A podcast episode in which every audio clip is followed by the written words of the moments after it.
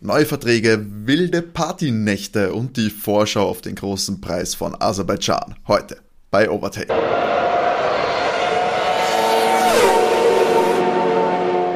Hallo und herzlich willkommen bei Overtake, eurem Lieblings-Formel 1 Podcast.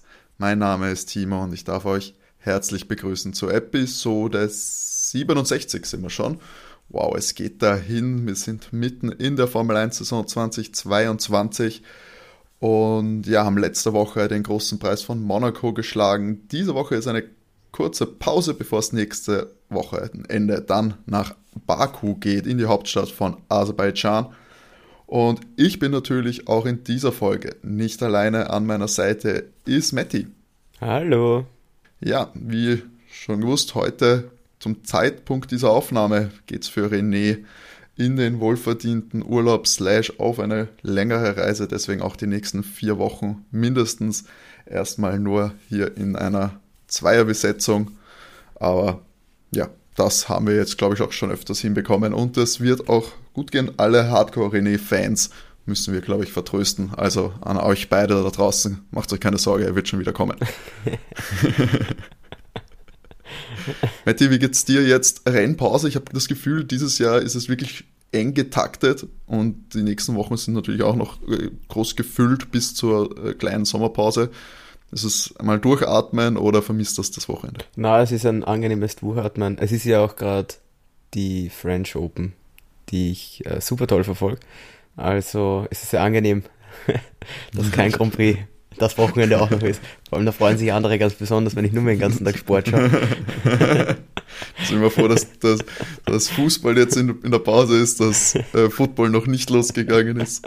NBA Finals dieses Jahr, ein Thema für Nein, dich? zu dem komme ich tatsächlich gar nicht mehr zum Verfolgen. Also ich bin da sehr gut aufgestellt eigentlich mit, mit äh, Motorsport und Fußball, Football, Tennis. Das geht schon über das ganze Jahr. Tatsächlich Basketball bin ich ganz wenig nur zum Schauen kommen ich weiß, wer im Finale ist. Ich habe so ein bisschen, also ich habe schon die Warriors über das ganze Jahr irgendwie so verfolgt, aber ich weiß nicht, ich glaube, ich habe drei Spiele oder so geschafft zum Schauen.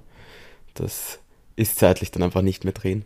das ist nicht mehr so die gute Studentenzeit, wo ich dann einfach am nächsten Tag, ich spiele dann Real Life in der Früh schaue, um 3 Uhr aufstehen. Das, das ist mir nicht wert, bin ich ganz ehrlich. Das verstehe ich. Es ist bei mir leider auch Basketball eben auch zu viele Spiele. Da, ich meine, da sind wir ja mit äh, in der Formel 1 mit 22 Rennen dieses Jahr. Ist das ja vom zeitlichen Aufwand her ja wirklich noch äh, vertretbar. Aber wenn du da Basketball-Fan bist von einem Team, naja, was, wenn du vor, allem die Hälfte in, schaust. vor allem nicht in den USA. Das heißt, wenn die ganzen Basketballspiele eben sind ja meistens am Abend und du hast so, weiß ich nicht, was sind es, 84 Spiele, also normale Saison ist einfach furchtbar. Ich weiß nicht. Ja, nur die Regular Season. Ja. Wenn du dann nur die Hälfte schaust, ist es bei über 40 Spielen.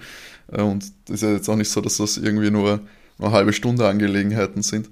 Von daher, puh, also wenn du da hardcore drin bist und dann wahrscheinlich auch noch ein College-Fan bist von irgendeinem Team oder auch nur, auch nur noch Football oder Baseball, was auch immer, da ist ja die Formel 1 ja fast noch human. Aber ich meine, ja, das, das merkt man ja, dass da, ich glaube, dass da auch die Entscheidungsträger sich eh am US-Markt orientieren wollen wie es in allen Sportarten ja eigentlich auch ist. Ich meine, es geht ja überall immer nur um, um mehr. Ist ja auch beim Fußball so.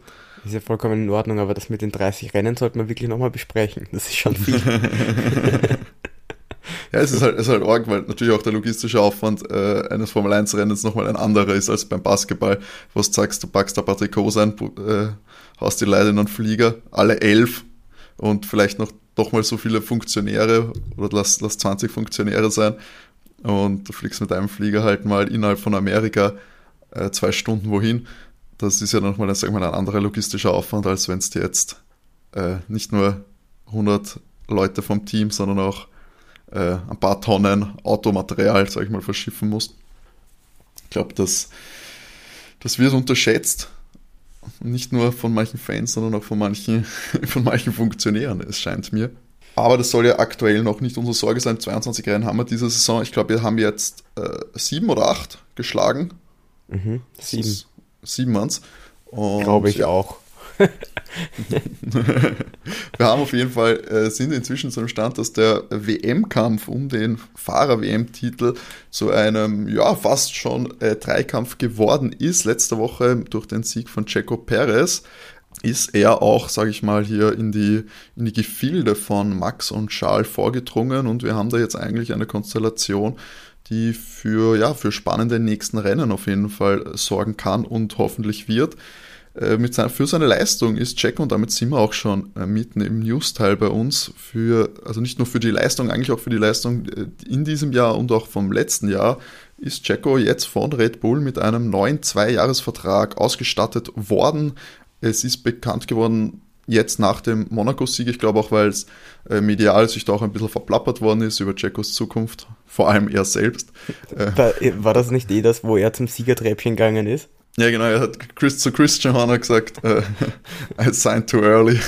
Also ich habe zu früh unterschrieben, was wohl bedeutet, dass er vor seinem Sieg in Monaco äh, schon äh, für bestimmte Konditionen unterschrieben hat. Vielleicht hätte er sich schon einen anderen Bonus irgendwie aus, äh, verdient gehabt. Er hat, er hat aber sicher einen Siegbonus drinnen gehabt. Ja, hat er sich auch schon im alten Vertrag gehabt, ja. Und ich meine, ich weiß ja nicht, wann der Vertrag gilt und so weiter. Das sind, ich glaube, das war noch Feinheiten. Ich weiß auch nicht, wie viel er da noch rausgeholt hätte.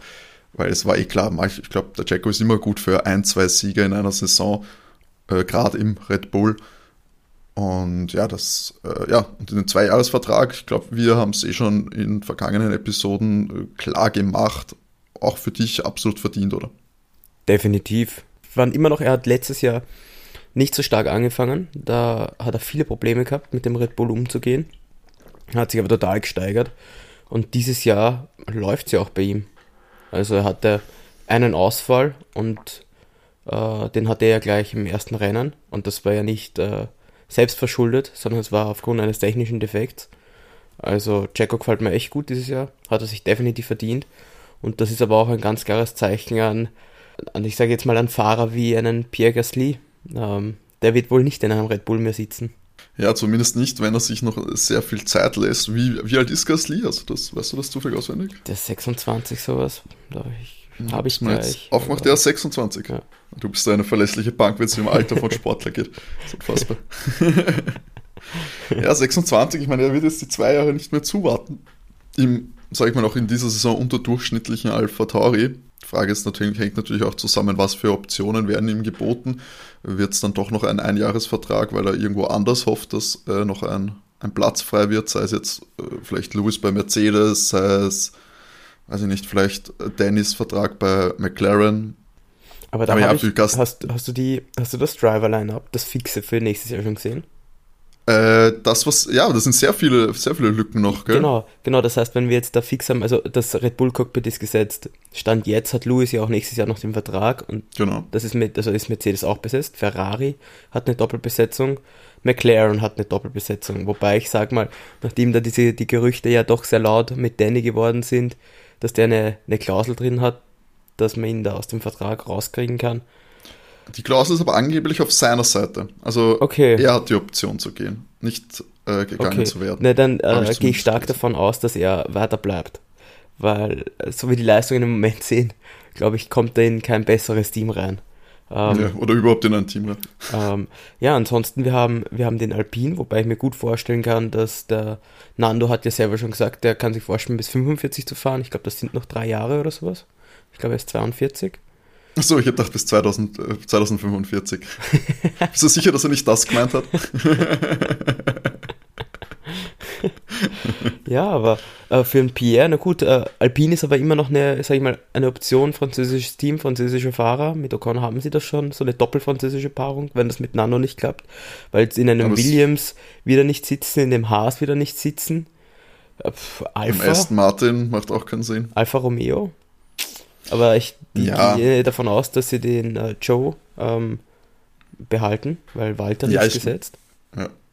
Es ist der Punkt, ich glaube, alles, was alle, die du jetzt aufgezählt hast, äh, sind halt nicht die Steigerung, die er sich wahrscheinlich vorstellt ja. oder die für seine Karriere sehr und dann, dienlich ja, und ansonsten, wären, ansonsten, also wenn Lewis nicht aufhört, äh, sind die, sind die drei großen Teams gesetzt und da wäre der eigentliche Schritt ja jetzt nur Alpine oder, oder McLaren.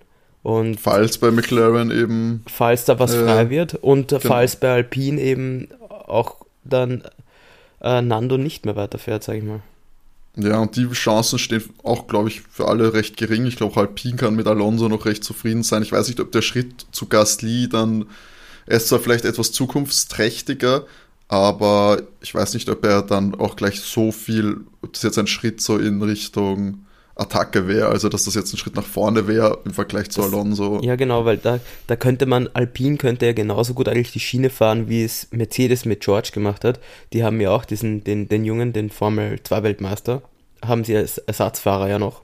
Ja, eben, haben, also das wäre ja sowieso das Absurdeste, wenn du den, Gasly den holst, um Piastri zu ersetzen. Genau, also das, das, heißt, das heißt äh, ich, den könnten sie ja eigentlich im Team noch lassen, der soll einfach von einem zweifachen Weltmeister einfach noch was lernen, dann kann der vielleicht, äh, nächstes Jahr kommt der ja vielleicht dann bei einem kleineren Team wie Williams zum Beispiel unter. Ich, ich glaube, das ist die absolut wahrscheinlichste Form, dass. Und, und dann ersetzt der dann äh, Nando einfach in ein oder mhm. zwei Jahren dann, wenn er selber schon mal mindestens ein Jahr in der Formel 1 gefahren ist und dann wird der der neue Alpinfahrer werden. Also so glaube ich, stellt sich Alpin das zumindest vor, macht doch einfach Sinn. Und da wird es Pierre schwierig irgendwie. Kann Pierre jetzt eigentlich nach dem, auch nach seinen, sagen wir mal, nach seinen Interviews, die er gegeben hat, nach dem Bild, das er nach außen äh, transportiert hat, quasi eigentlich noch den Schwanz einkneifen und noch bei Alpha Tauri bleiben? Siehst du eine Zukunft für Pierre bei Alpha Tauri? Ja, ja, ansonsten glaube ich, sehe ich einfach keine Zukunft in der Formel 1, ähm, weil ein, ein, größeres Team, glaube ich, wird schwierig. Bei Alpha Tauri, also bei Red Bull, glaube ich, war das ein eindeutiges Zeichen, dass es Gasly nicht kein, kein Red Bull-Fahrer mehr wird, also kein Einser im Einser-Team fährt. Ähm, weil wenn da jemand nachkommt, im Moment schaut es eher so aus, dass Yuki selbst beim, also zumindest dieses Jahr, einen, einen Schritt gemacht hat, auch wenn der Wagen nicht so stark ist wie letztes Jahr. Aber der hat ziemlich auf, auf Pierre aufgeschlossen. In manchen Rennen jetzt eindeutig besser als Pierre gewesen. Also, und der ist ja doch dann auch jünger, also kann ich mir gut vorstellen, wenn äh, in zwei Jahren aufhört, angenommen, er hört in zwei Jahren auf, man sagt, du hast noch zwei Jahre Vertrag und dann kommt wer andere ins Team neben Max, sehe ich da eher Yuki in zwei Jahren drinnen als Pierre. Aktuell, ja, man muss natürlich noch die weitere Entwicklung. Aktuell wäre Yuki von der Leistung her ja kein Red Bull-Pilot wahrscheinlich, muss man schon sagen. Ob da jetzt nicht noch was fehlt, wenn die Entwicklung, aber sag ich mal, in dieser, im Vergleich von letzten Jahr zu diesem Jahr, wenn das so weitergeht, ähm, in diesem Ausmaß von der Verbesserung, dann ja klar, dann ist er auf jeden Fall Thema. Ähm, ein Dritter im Bunde, sage ich mal, wäre ja dann immer noch, auch wenn er jetzt offiziell äh, aus der Red Bull-Ecke äh, raus ist, also was natürlich Ach, Alex Albon, ja, der ja für Williams jetzt auch nur ein Jahr soweit das die Formel 1 da ja auch kommuniziert in ihrer gra offiziellen Grafik vom 2023er Line-Up, ähm, ja den Vertrag nicht hat für nächstes Jahr. Das wäre natürlich logische, der logische Ersatz für Pierre Gasly, oder? Wenn Pierre einen Platz woanders finden sollte, dass Alex zu Alpha Tauri geht, oder? Ja, oder es gibt den nächsten Junior Red Bull-Fahrer. Kann natürlich Gibt es da aktuell einen? Hast du, hast du einen am Habe ich tatsächlich gar nicht am Schirm. Ähm, aber ich gehe stark davon aus, dass Red Bull die haben tatsächlich in den letzten Jahren immer irgendwen hochgebracht, mhm. wenn es drauf angekommen ist. Ähm, Manu Alex schaut bei Williams halt super aus, deswegen. Er funktioniert bei, äh, bei, bei Williams. Ich kann mir gut vorstellen, dass ähm, Alex bei Williams noch ein Jahr bleibt. Ähm, dass man da nochmal schaut, dass er vielleicht selber schaut. Ich glaube, er ist tatsächlich sehr froh, dass er einfach ein Cockpit wieder in der Formel 1 hat. Ich glaube, das letzte Jahr, wo er nicht in der Formel 1 war, ähm, er ist ja ein bisschen für Red Bull Ferrari also naja, das für, für Red Bull, die, der die ganzen, die ganzen Testfahrten machen dürfen, um zu beweisen, dass, dass Max nichts falsch gemacht hat. Ja. Naja, und, und uh, DTM viel gefahren eben. Ja. Mit einem Ferrari-Wagen. Ich meine, sie halten offensichtlich große Stücke auf ihn, weil sonst hätten sie nicht so lange behalten. Ja, aber ich weiß nicht, wie viel Geld da dahinter steckt. Also, du glaubst, die Sponsoren. Die Thailand Connection auch Ja, aber das Red hat der René immer oft gesagt, dass, dass mhm. er ganz gute Sponsoren hinter sich hat. Kann also sein, dass das so ein großer Punkt ist. Allerdings es ist halt auch Red Bull. Die Frage ist, wie viele Sponsoren braucht Red Bull? Ja, ich glaube eher, das ist ja so, Red Bull hatte mit, mit Thailand ja auch eine, eine verbindet da ja auch etwas ähm, Geschäftliches, deswegen kann es sein, dass da vielleicht auch Leute sind, die man nicht verärgern will, aber ich glaube, äh, so, ob es jetzt so weit gehen würde, gerade, ich sag mal, wenn es sie sind nicht abhängig, glaube ich, sag mal, von einem Nicolas Latifi, das sagst, das, das druckst so durch, nur weil er, äh, weil er Kohle hat. Ähm, der auch, der Vertrag endet auch. Bei ihm bin ich mir sehr sicher, dass er nicht ja. mehr in der Formel 1 ist. Ich glaube auch, ich glaube auch, dass das Budget Cap dadurch halt ja auch ein Faktor sein kann, äh, dass halt nicht mehr gar so viel Geld gebraucht wird. Ähm, wenn es nicht nach oben hin es wäre für die Formel 1 sehr schön, wenn wieder mehr Talente, also richtige Talente, mhm. also nicht nur Leute, die Geld haben und Auto fahren können, weil Ich kann auch Auto fahren, habe aber kein Geld. Aber, aber manchmal, bei manchen Fahrern habe ich das Gefühl, die sind halt einfach nur dort, weil sie das Geld haben. Und ähm, da wäre schon schön, wenn, wenn da mal wieder ein bisschen aussortiert werden würde, äh, weil es tut mir leid, aber das, ah, was, was Latifi und Stroll da hinter dem Safety Car gemacht haben in Monaco, ist eine, eine, einfach eine Gemeinheit. Das tut einfach weh. Also, ach, naja, wurscht, abgehakt, das haben wir schon gehabt, das ärgert uns schon nur. Gehabt, ja.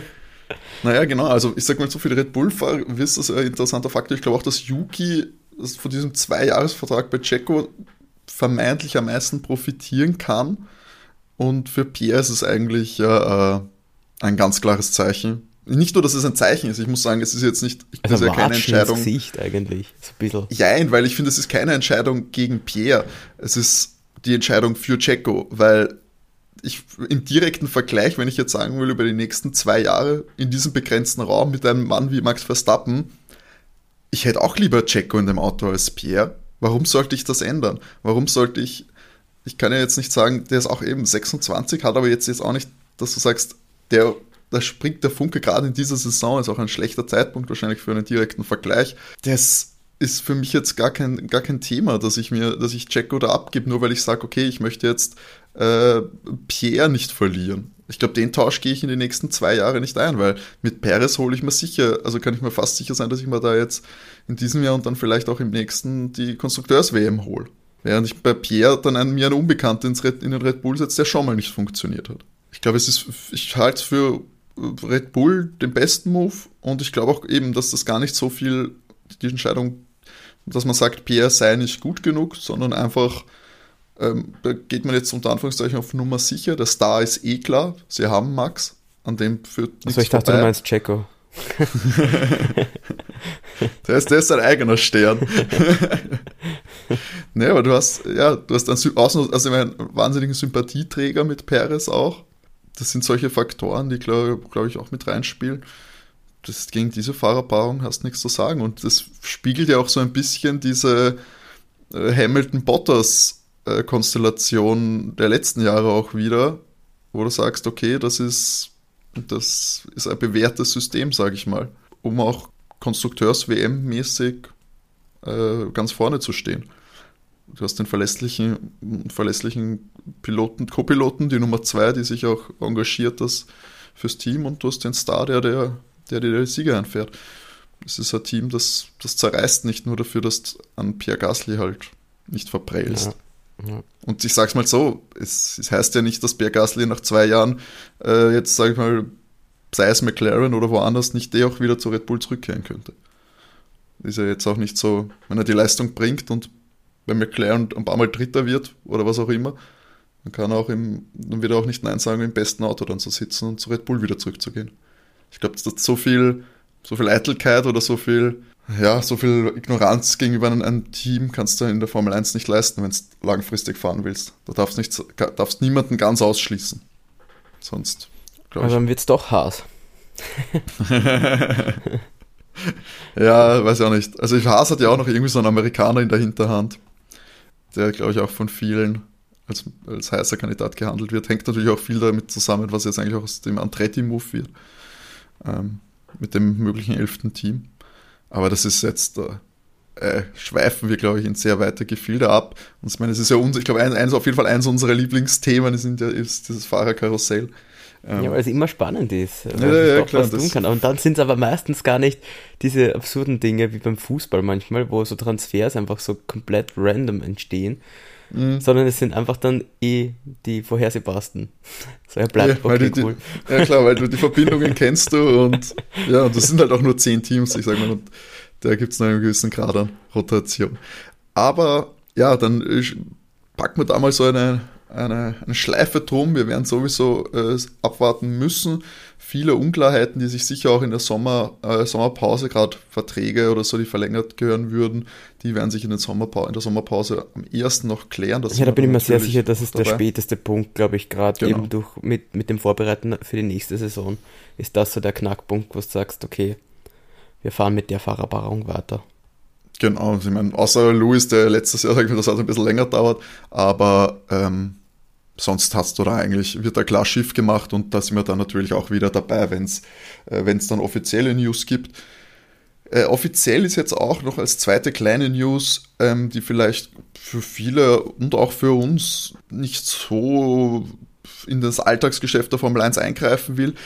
Äh, es hat so einen kleinen Bezug zu unserem Podcast. Ein Österreicher ist nämlich bei der FIA äh, zurückgetreten. Peter Bayer war Motorsport-Generalsekretär bei der FIA die genaue, genaue Aufgabengebiet wird eigentlich nie ganz klar gesagt, was dieser Generalsekretär eigentlich zu tun hat. Klingt auf jeden Fall wie ein hoher Post.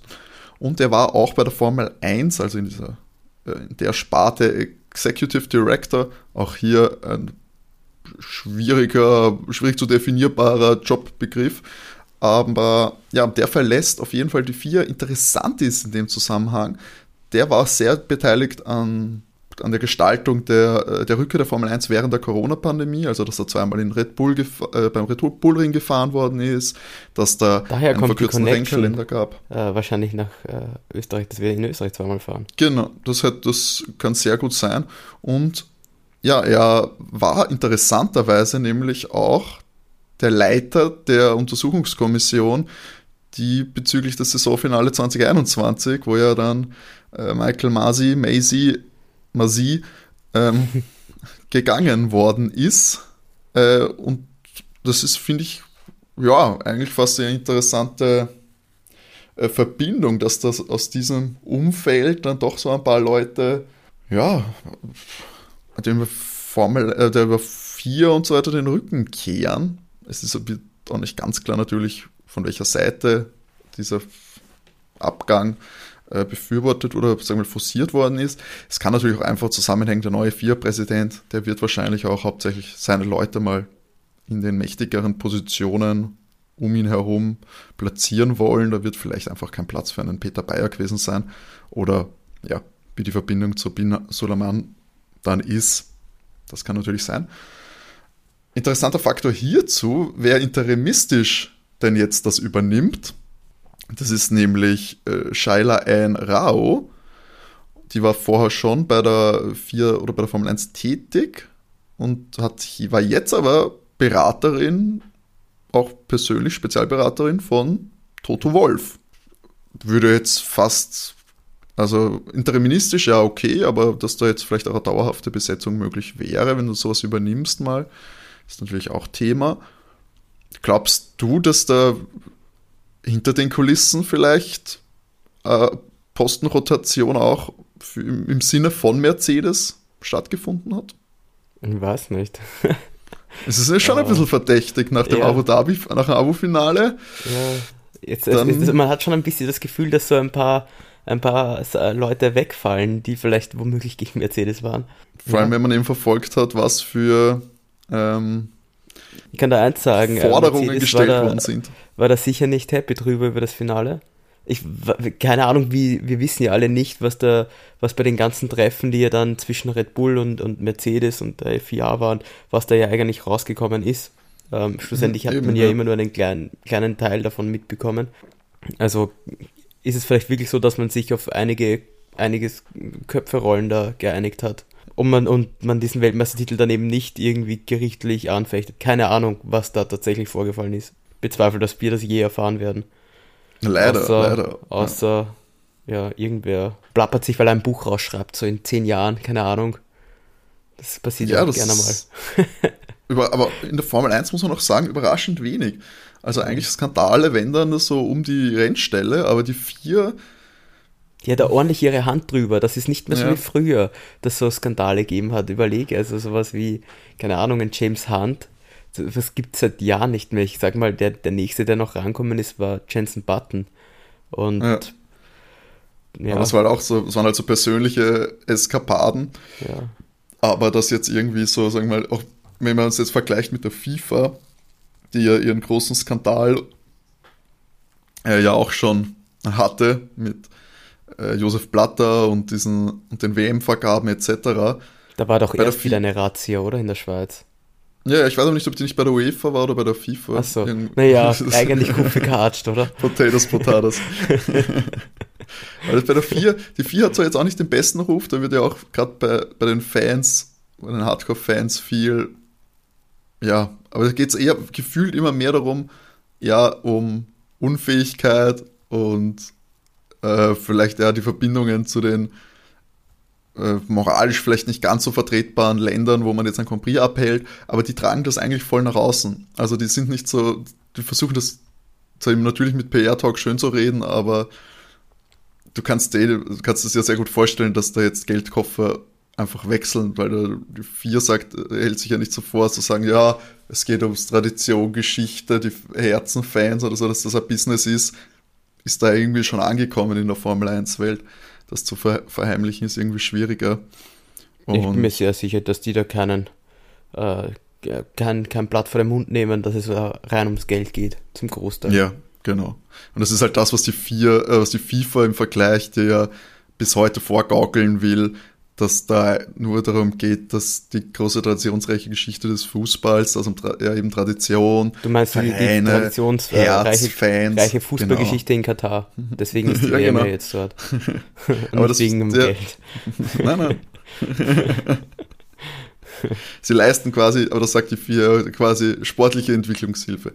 Ja, können wir das aber nennen. Wäre aber nicht so zynisch. Ich hoffe, dass ja, von Peter Beich habe auch nicht herausgefunden, was er gemacht hat oder über seine persönliche Geschichte. Es war aber, wurde halt durch alle Medien getragen, alle Motorsportmedien. Niemand hat mir da ausführlich äh, Informationen liefern können. Ich werde da vielleicht nochmal reinschauen, vielleicht offenbart sich da doch noch die ein oder andere Verbindung, die das Ganze aufklären könnte. Aber einstweilen, ja, werden wir uns jetzt mit Shaila Ein Rao natürlich auch, äh, finde ich gut, eine Frau in einer wichtigen Entscheidungsposition auf ihrem LinkedIn-Profil, wie ich hier gerade sehe, hat sie es auch schon eingetragen. Interim 4 Secretary General vom Motorsport. Aber es ist eh gut, ähm, dass auch Frauen äh, vermehrt jetzt immer solche, solche Posten auch in so einer, äh, also in so einer äh, Welt bekommen, eigentlich, also in so einer männerdominierten Men ja, Welt. Finde ich auch gut, ja. Eh, und du hast so einige starke ja. Frauen in der, in der Formel 1, ja, die da durchaus Vorbilder sein können. Das finde ich nämlich schade bei, Wolf auch bei, so. Entschuldigung, bei, bei Williams einfach eben, weil, wie du sagst, die, die Susi, die Wolf-Susi ist mhm. in der Formel E tätig, als Teamchefin von, von dem Mercedes-Team, also dem, ja. Und mhm. äh, irgendwie nachdem die, die Claire jetzt weg ist in der Formel 1, so diese, diese große Frau haben wir jetzt gar nicht, gell? Nein, das stimmt. Das hat sich wieder ein bisschen, nachdem das so kurze Zeichen gegeben hat von Progression, hat sich das so ein bisschen ja, stark zurückgedreht. Hauptsächlich, da kriegt man eigentlich nicht. Die eine, also die eine sage ich, aber es gibt ja die, äh, die halt sehr hinter den Kameras, sage ich mal, arbeitet, die Red Bull-Strategin. Gibt es mhm. da, glaube ich, die, die, haben ja eine Rennstrategin. Aber sonst, es wäre eigentlich mal interessant, dass man da auch hinter die, also in die, in die Boxen reinschaut und schaut, glaubst wo du, die glaubst du, Frauen die Leistung das, bringen. An was liegt das? Interessieren sich tatsächlich zu wenig Frauen dafür oder ist es einfach wirklich so ein, äh, ja, okay, das ist ein Mann, der ist ein Auto und wir nehmen den Mann? Das ist das ist natürlich immer eine Frage, das ist die Huhn- und Ei-Frage, so ein bisschen. Ähm, du hast wahrscheinlich so von Kindern oder so, wahrscheinlich kommen weniger auf die Idee, so ihre Kinder oder ihre Töchter vor allem halt dann ins Kart zu setzen oder so und da mhm. die äh, direkt die Verbindung zum Motorsport zu entwickeln. Ähm, oder ja, ich glaube, dass das auch eben klischeehafte Rollen sind, natürlich Autos, mechanisch und so, das sind so typische Klischee-Männer- oder Buben-Hobbys, äh, an die an Mädchen gar nicht so herangetragen werden. Das ist schon mal ein erstes Problem. Das heißt, die Zielgruppe der äh, Frauen, die sich dafür interessieren, wird schon mal kleiner. Von, also von, vom Aufziehen her an oder so, von der Erziehung von klein auf. Ähm, die, die es nachher sich damit interessieren oder die es dann, wo trotzdem sagen, ja, sie soll das schauen, was, was sie wollen, die Kinder, und dann kommt halt Autos oder Rennsport, was auch immer raus, dann hast du natürlich trotzdem immer noch diese extrem, glaube ich, extrem äh, toxic, männliche auch Umgebung. Ich glaube, eine Frau, sich da Fuß, den Fuß zu fassen in der Formel 1, bis die ernst genommen wird, auch, das ist, glaube ich, unfassbar schwierig. Ähm, ab, vor allem abseits von irgendwelchen Verwaltungsaufgaben jetzt bei den großen Rennstellen, wo man sagt, nein, natürlich, das sind sagen wir, vielleicht Personal oder Business, äh, HR, solche Themen, ja, okay, aber jetzt so direkt wirklich hands-on bei den, äh, beim Tagesgeschäft der Formel 1. Ich glaube, da ist schon sehr viel nicht Abneigung, aber Vorurteile gegenüber Frauen natürlich, wie du es eigentlich fast in jedem Sport hast. Du hast es ja auch beim, beim, in den amerikanischen Sportarten, du hast es beim Fußball genauso. Die haben zwar ihre weiblichen Pendants, sage ich mal, aber das heißt ja nicht, dass jetzt eine Frau kein Fußballtrainer von einer Profi-Herrenmannschaft sein kann, weil why not? Das liegt jetzt ja. nicht irgendwie daran, dass nicht so gut kicken kann. Und ich glaube, dass du da sehr viel Resiment, also Widerstand auch hast von sehr veralteten Strukturen, natürlich auch von Teambesitzern, die da vielleicht sagen, was ältere Weiße, haben wir das Konzept des alten weißen heterosexuellen Manns, der dann sagt, naja, was mache ich mit der Frau in, in der Boxengasse, weißt ich, das kommt sehr viel, glaube ich, aus diesen Sachen heraus. Aber ich hoffe, dass, dass sich das natürlich ändert, weil es ist ein, ist ein spannender Bereich und warum sollten da Frauen, die ja natürlich auch, sage ich mal, in naturwissenschaftlichen Bereichen, äh, Physik etc. ja auch voll drinnen sind und sowas, was ist denn das anderes als mechanische Physik, das ganze Rennauto? Also, das können es genauso gut, ähm, äh, es genauso gut Frauen machen und vielleicht sogar besser, sage ich mal, in manchen Situationen, wenn ich mir ein paar Heferl anschaue. Dann wird vielleicht nicht mehr so präpotent rumgeschrien und, und sich in Interviews hingestellt und diverse Leute beleidigt.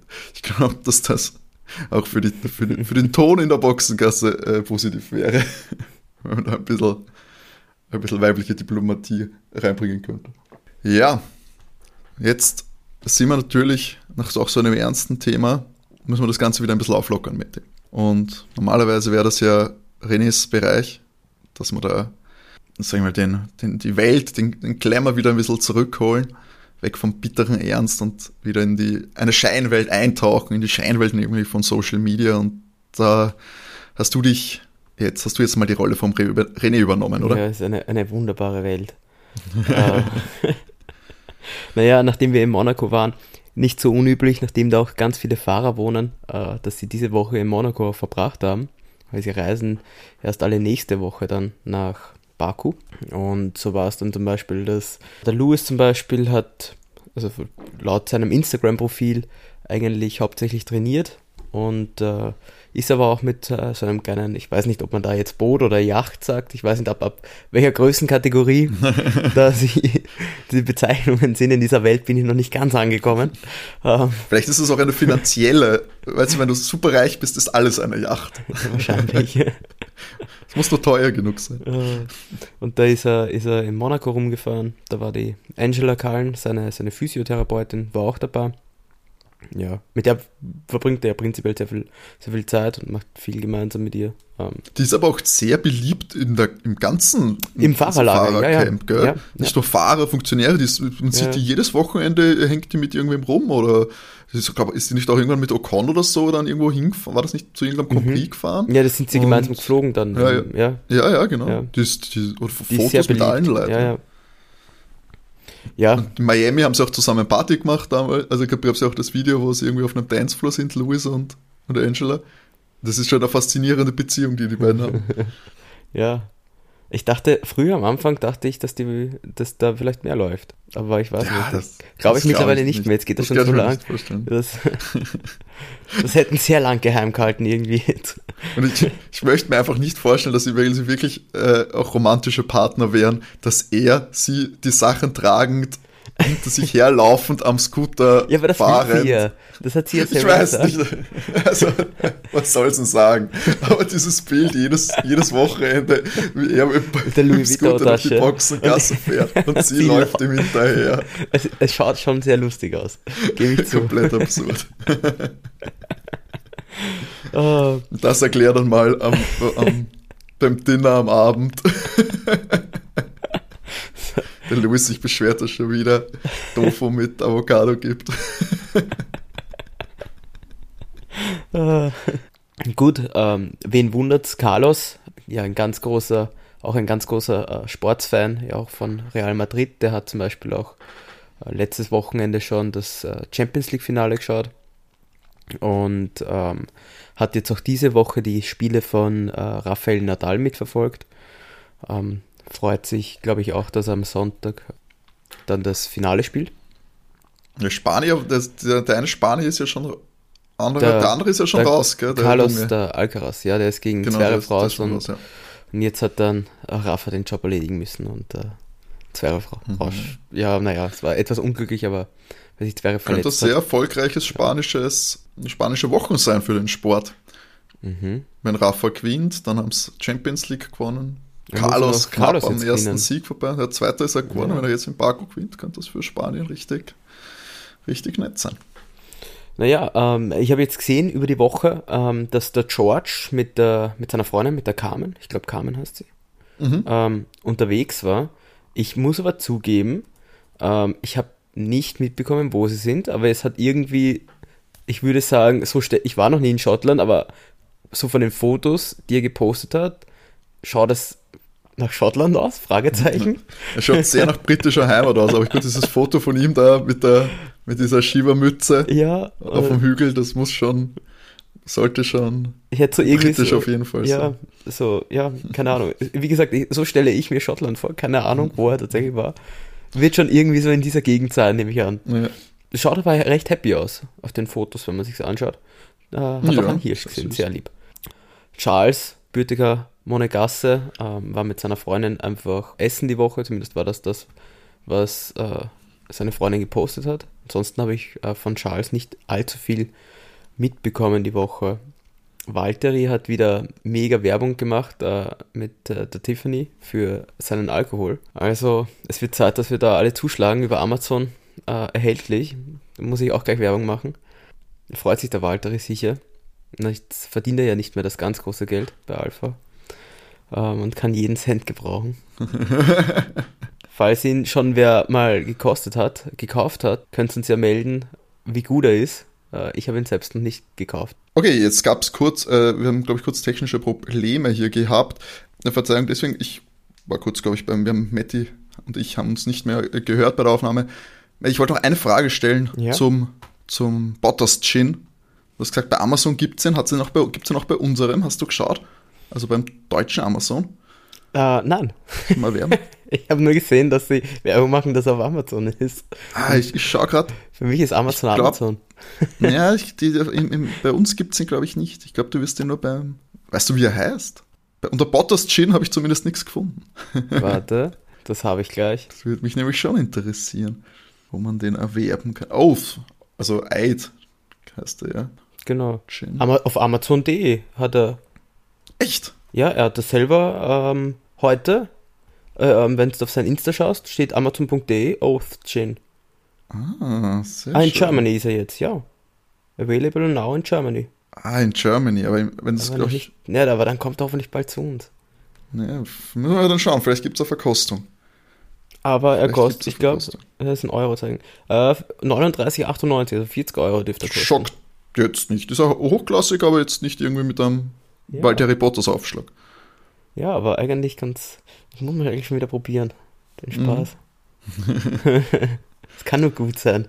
Ja, na, ich will da jetzt nicht gegen, gegen einen Wein oder sowas was sagen. wer, wer, wer, weiß, wer mir noch einen Wein schickt hier, ich weiß ja nicht, aber ich sag mal, für den Gym bin ich bereit, diese 40 Euro zu stemmen. Anders als vielleicht für einen, für einen Rosé. bin mir da nicht ganz sicher. Ralf.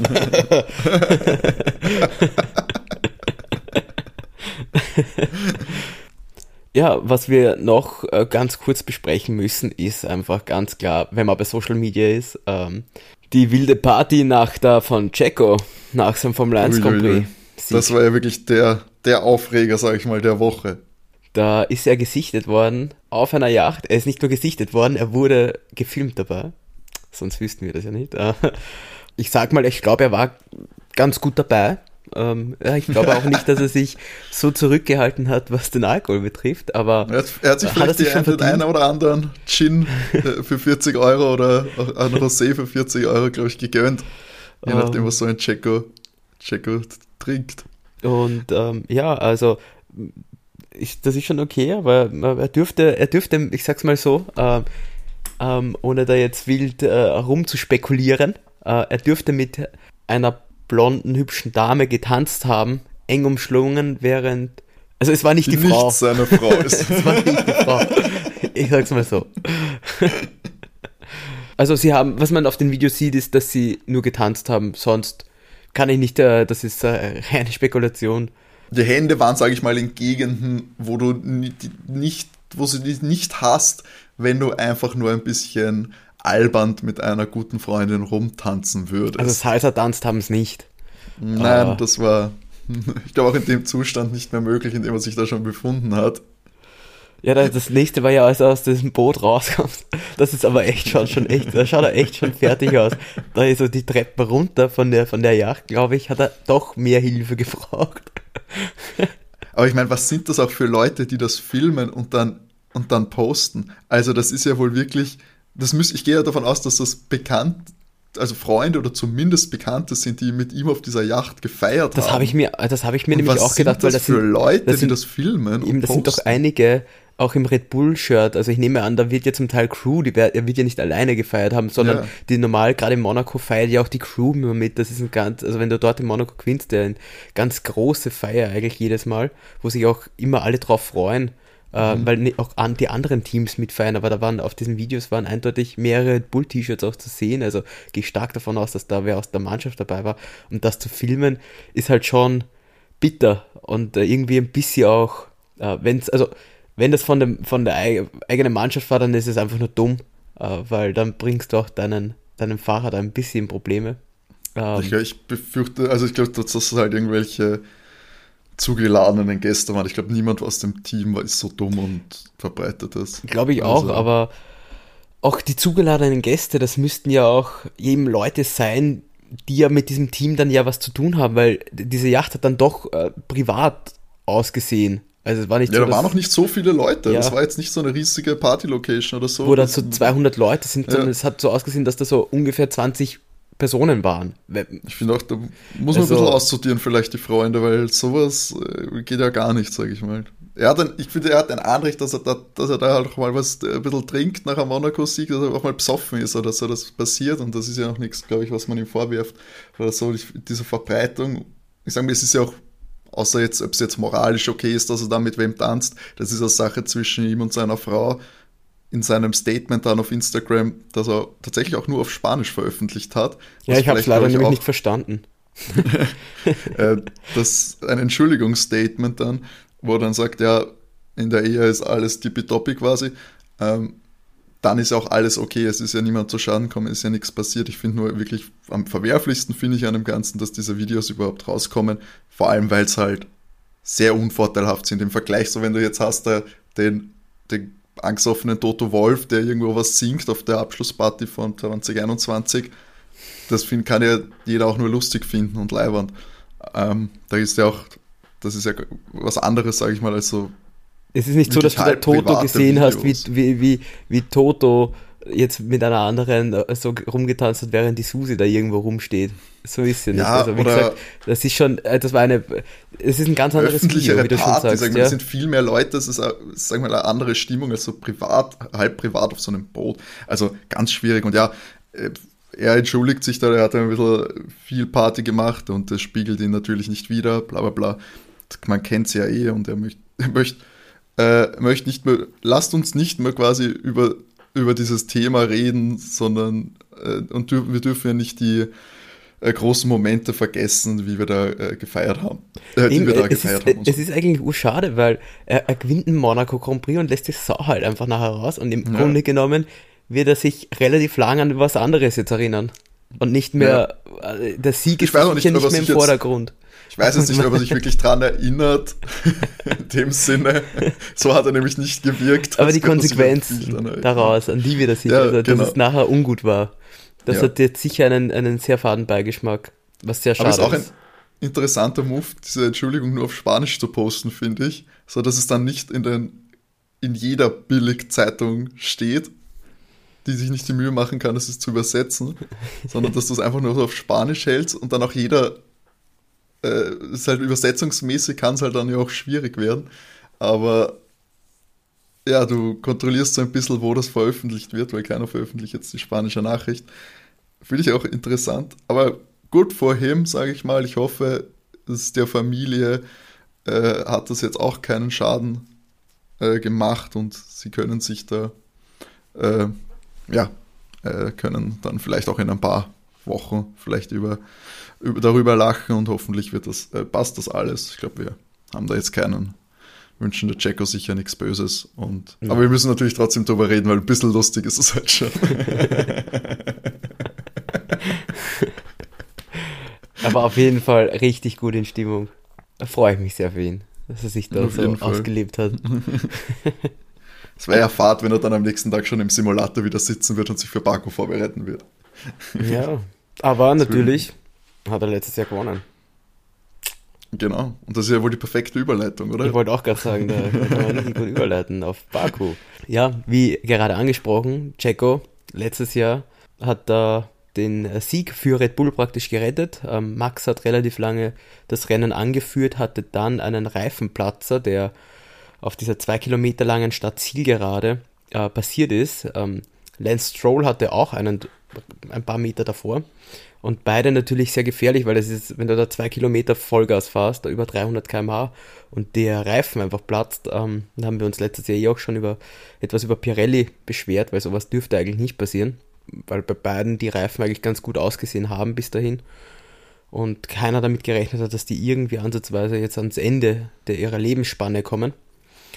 Ja, und, Und ja, vor allem dann sie haben im Nachhinein bei der Untersuchung auch gesagt, Entschuldigung, haben sie im Nachhinein bei der Ja. Äh, Untersuchung gesagt, dass der Reifen quasi nichts dafür konnte oder sie konnten keinen Fehler finden, dass da jetzt irgendwie der Reifen äh, schuld gewesen wäre an diesem Platzer. Was natürlich auch interessante Behauptung ist, wenn es bei zwei verschiedenen Autos mit zwei verschiedenen Konzepten passiert. Aber Ja, Pirelli. Aber bis das muss man sagen, dieses Jahr, dieses Jahr hatten, hatten wir mit den Reifen Gott sei Dank noch keine Probleme. Kann mich nicht erinnern, dass ich mich über die Reifen aufgeregt habe, dieses Jahr. na, Was stimmt, nach das sieben Rennen, äh, okay das weiß ich, dass es letztes Jahr wesentlich öfter Thema bei uns war. Aber abgesehen davon, es gab auf jeden Fall dann die Safety-Car-Phase, äh, Rennabbruch gab's und äh, dann war das, wo äh, Lewis auf Platz 2 war und Jack auf Platz 1 war und Lewis äh, auf, beim Lenkrad ja auf diesen ähm, Hebel oder was auch immer das ist, angekommen ist und er sich dann komplett verbremst hat und einfach geradeaus gefahren ist und äh, praktisch äh, das Rennen dann abgegeben hat und letzter war. Ja, Weil er nicht auch den Sieg hergeschenkt, weil er hätte, er hätte beim Start hätte er Checo schnupfen können. Ja, oder er hätte einfach einen sicheren zweiten Platz heimgefahren. Hätte Ja. er auch machen können. Genau, Aber stimmt. gut, er ist Risiko gegangen, hat einen Fehler, dann schlussendlich ist er angekommen, er hat den Fehler gemacht. Aber da hat Checo seinen, seinen Sieg gefeiert. Und das, das, das hat tatsächlich dann, war Baku so ein bisschen die Kehrtwende, wo es bei ihm angefangen hat, auch beim Red Bull besser zu funktionieren. Mhm. Ja. Und äh, ja, so prinzipiell über Baku. Ähm, 2016 das erste Mal sind sie dort gefahren. Da hat der Grand Prix auch, das war auch äh, der Grand Prix dann, der hat geheißen der große Preis von Europa. Das haben sie dann 2017 geändert auf der große Preis von Aserbaidschan. Warum sie den, den großen Preis von Europa genannt haben, fragt mich nicht, keine Ahnung. Wir haben offensichtlich einen Europa Grand Prix gebraucht und haben gesagt, Aserbaidschan ist jetzt der Europa vor allem, den gab es ja früher einfach nur, weil sie in Deutschland zweimal fahren wollten. Oder? genau, das der- nicht, und das, genau, so wie in Spanien, weil da sind sie Mhm. auch dann in Valencia gefahren, also Barcelona Stimmt, war. da war ja auch und dann sind zeitweise sie Valencia gefahren und dann hat der Valencia Grand Prix der große Preis von Europa geheißen, genau. Ja, ähm, immer ganz nett, wenn man sowas hat, aber ja. die Namensgebung, glaube ich, relativ Das Für stimmt. uns als äh, Rennbegeisterte eher Nebensache. 2017 daneben der große Preis von Aserbaidschan geheißen. Ja, wir haben relativ äh, unterschiedliche äh, Sieger. Eins kann ich vorwegnehmen. Es haben nur zwei Teams gewonnen. Das war Mercedes und Red Bull. Mehr Teams äh, haben es nicht gewonnen. Er wurde auch erst eben fünfmal ausgetragen, der Grand Prix, weil 2020 aufgrund von Corona ist er nicht gefahren worden. Und äh, was mir auch aufgefallen ist, es hat den kein Fahrer bis jetzt doppelt gewonnen. Wir hatten 2016 hat äh, Nico Rosberg gewonnen. 2017 hat Danny gewonnen. Äh, Damals natürlich im Red Bull. Äh, 2018 hat es Lewis gewonnen. 2019 hat den Valtteri gewonnen. Und 2021 hat den Checo gewonnen. Also, wir haben da sehr unterschiedliche Rennfahrer. Ja, es- also, es, es also- spricht eigentlich für, für diesen Grand Prix wieder, dass wir W9 sehen. Es könnte also gut Charles oder, oder Max sein, aber zu dem kommen wir später noch. Ja, aber es, ist, Ähm. schreit wirklich danach eigentlich, wenn man jetzt sagt, von den typischen Favoriten jetzt, ohne unsere Tipps vorwegzunehmen, ja, Max oder Charles, wären ja eh und klar wahrscheinlich die Top-Kandidaten auf den Sieg. Und dann hätten wir auf jeden Fall nochmal, glaube ich, einen, einen anderen Fahrer da vorne. was ich euch sagen kann, wie, wie gesagt, die ganz, ähm, äh, es gibt so zwei ganz, ganz markante Stellen auf dieser Strecke. Das ist einmal diese zwei Kilometer lange Gerade und dann einmal diese ganz, ganz enge, ähm, es ist so eine Links-Rechts-Kurve praktisch, die sich dann äh, in, von, der, von der normalen Stadt in die Altstadt so raufschlängelt zu der Burg, die da ist. Und äh, das ist auch eine sehr bekannte Kurve. Mittlerweile, glaube ich, kennt sie jeder wegen dem, dem Meme auch, äh, wo Charles sagt, I'm an idiot. weil er da einfach ja, einen Fehler gemacht hat und der Vollgas praktisch in diese Kurve reingefahren ist. Eine 2019 sehr, sehr anspruchsvolle äh, Kurve. Und ich bin auch sehr gespannt, weil die Strecke ist einfach äh, so, obwohl es ein Stadtkurs ist, hat man tatsächlich hier immer irgendwie Action, weil du musst das Auto, das wird wieder sehr interessant sein, wie die Autos abgestimmt äh, werden, weil durch diese zwei Kilometer lange Gerade ähm, brauchst du halt irgendwoher kompletten Topspeed. Allerdings ist die andere, ich sag mal, Dreiviertel der Strecke, die wir haben, sehr kurvenreich und du brauchst ein Auto, was sehr wendig ist und schnell durch äh, schnelle Kurven durchkommt. Also da bin ich sehr gespannt, wie die, wie die Teams unterschiedliche Setup äh, setzen. Ähm, ich nehme an, dass Red Bull, nachdem sie so ein starkes ähm, Auto auf der Geraden haben und auch ein, so ein großes äh, Effekt mit dem DRS haben, dass die komplett eben auf, den, auf diesen Sektor 3 setzen werden, wo die zwei Kilometer lange mhm. Gerade ist, weil die da versuchen halt komplett ihren Vorteil auszuspielen, während Ferrari wahrscheinlich wirklich versucht in Sektor 1 und Sektor 2 da äh, alles Mögliche rauszuholen und diesen Vorsprung von einer Sekunde zu halten, dass äh, Red Bull zum Beispiel nicht im DRS-Fenster ist. Also da bin ich super gespannt, äh, wie das sein wird. Die Strecke ist sechs Kilometer lang, also wenn ihr überlegt, äh, dass zwei Kilometer davon einfach nur gerade ist, das ist schon ein Hammer. Ähm, ja, wir haben acht Rechts- und zwölf Linkskurven. Ähm, die schnellste Zeit kann ich euch auch noch verraten. Das war 2019 äh, Charles im Rennen, das war eine 1,43,009. Und jetzt im Vergleich, im selben Jahr war der Rundenrekord äh, im Qualifying und das war eine 1,40,495. Also wie man da sieht, im Qualifying äh, kann man da doch nochmal einiges rauskratzen. Ähm, ja, es gibt 51 Runden werden gefahren übrigens. Also ja, und wenn man sich die Rundenzeit anschaut von 1,43, dauert eine Runde doch relativ lang. Weil wenn man, wenn man äh, jetzt Monaco hat, ähm, was fahrt man in Monaco? Was waren das? 1,11, 1,13 in der Zeiten? Ist das doch ein Eck länger, was man da unterwegs ist. Also ja, freue mich wann haben wir, mega. Wann haben wir Startzeit? Weißt du das zufällig? Auswendig? Ähm, haben wir Zeitverschiebung nach, nach Baku? Nach Baku. Zumindest für unsere mitteleuropäischen äh, Hörer. Habe ich gleich für euch wann da das Rennen losgeht. Das, äh, der Rennstart ist um 13 Uhr. 13 Uhr, das, also ein bisschen früher. Genau. Da muss man Uhr. aufpassen, Leute, dass nicht erst um 15 Uhr einschaltet, wenn die ganze Action schon vorbei ist.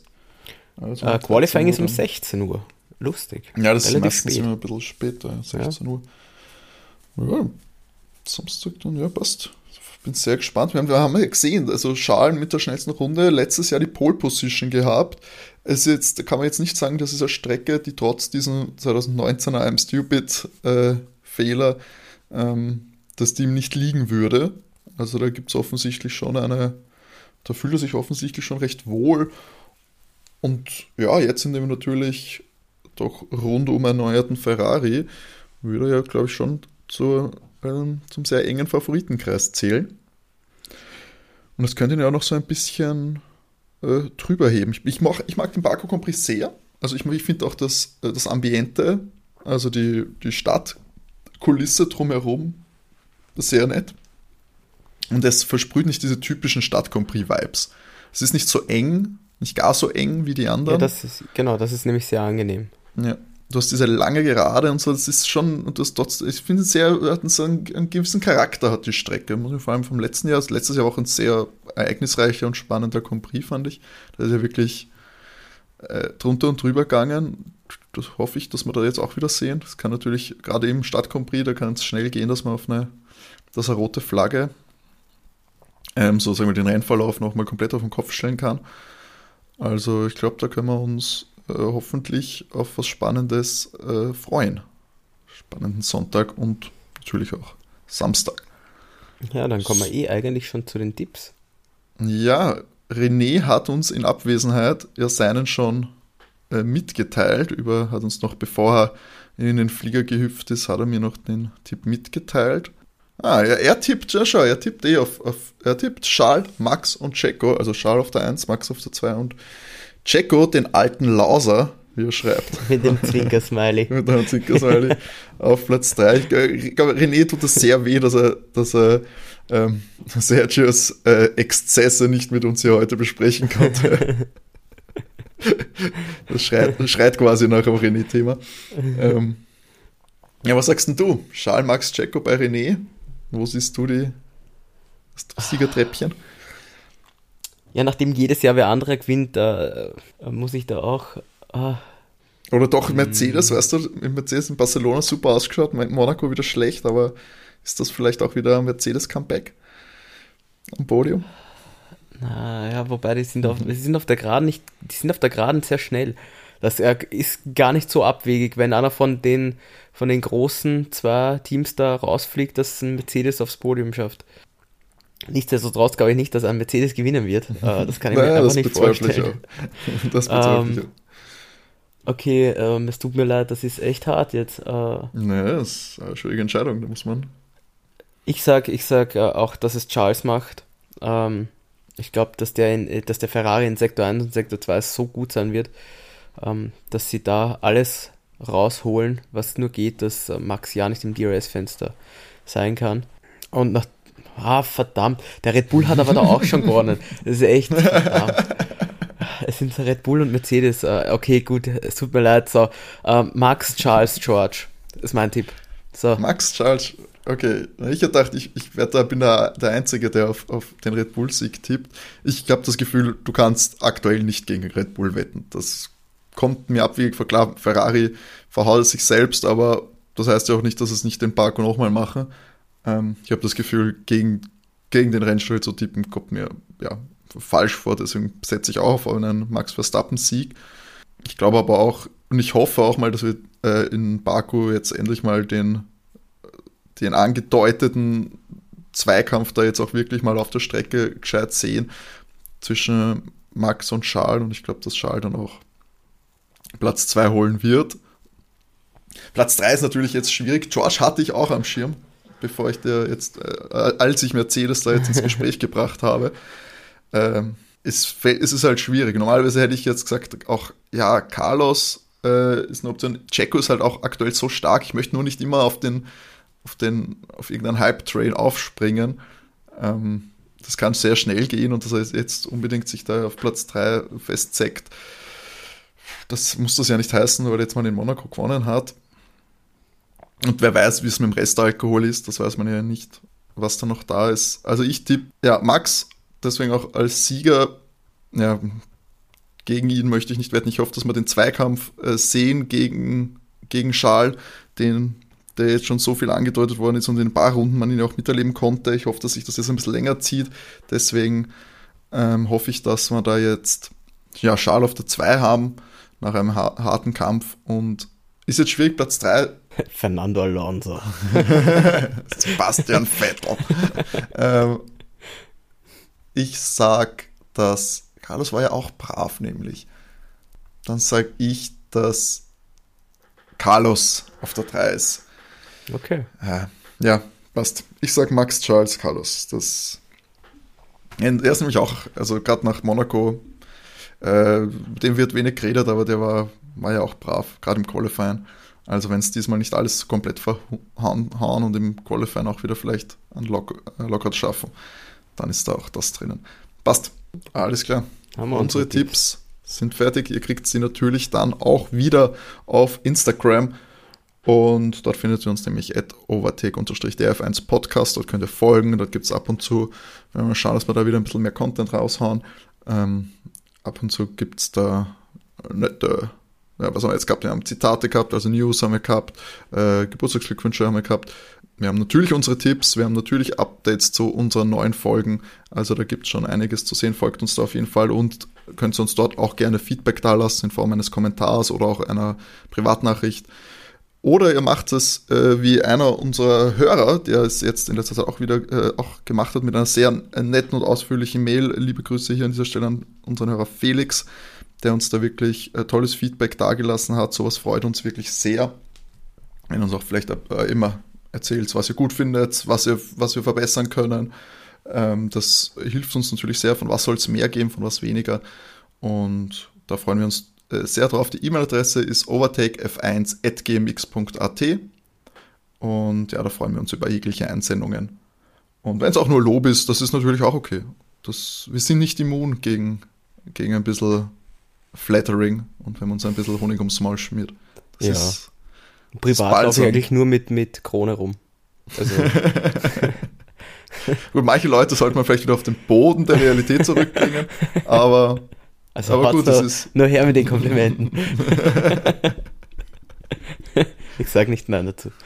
Ich halte es für ein Gerücht, dass Egos zu groß sein können. Und auf Twitter gibt es uns auch noch das immer at Overtake, äh, Overtakecast. Dort verpasst ihr dann keine neuen Folgen, wenn ihr uns folgt. Ebenso, wenn ihr uns auf Spotify folgt, dort gerne mal 5 Sterne lassen. Auf Apple Podcast folgen, 5 Sterne hinterlassen. Überall, wo ihr uns hören könnt und wollt. Und am besten empfehlt es uns auch noch ein paar Freunden und Bekannten und Verwandten oder teilt das eben in eurem privaten Umkreis. So neue Hörer zu gewinnen, das freut uns am aller, allermeisten. Und ja, wir sind am Ende von Episode 67. Ich hoffe, ihr hattet jetzt ähnlich viel Spaß wie wir. Äh, doch recht Ereignis, fast eine, eine sehr, eine sehr äh, Checo-lastige Folge haben wir heute eigentlich gehabt. Aber ja, war ja auch. Checo, das, das große Checo-Special. Ja, war ja auch ein groß, sag ich mal, ein großer äh, die Person, sage ich mal, auch der letzten Wochen mit dem Sieg in Monaco. Sich da in einen Vertrag sich verarbeitet Vertrag, genau. tatsächlich. Genau. Und verdient und alles richtig gemacht und das freut uns. Und wir freuen uns auch, wenn ihr nächste Woche wieder einschaltet, nächsten Dienstag dann die Rennanalyse vom Großen Preis von Aserbaidschan. Bis dahin wünschen wir euch alles Gute, bleibt gesund und Matti, in Renés Namen. Genug Benzin im Tank. genau. Ciao. Ciao.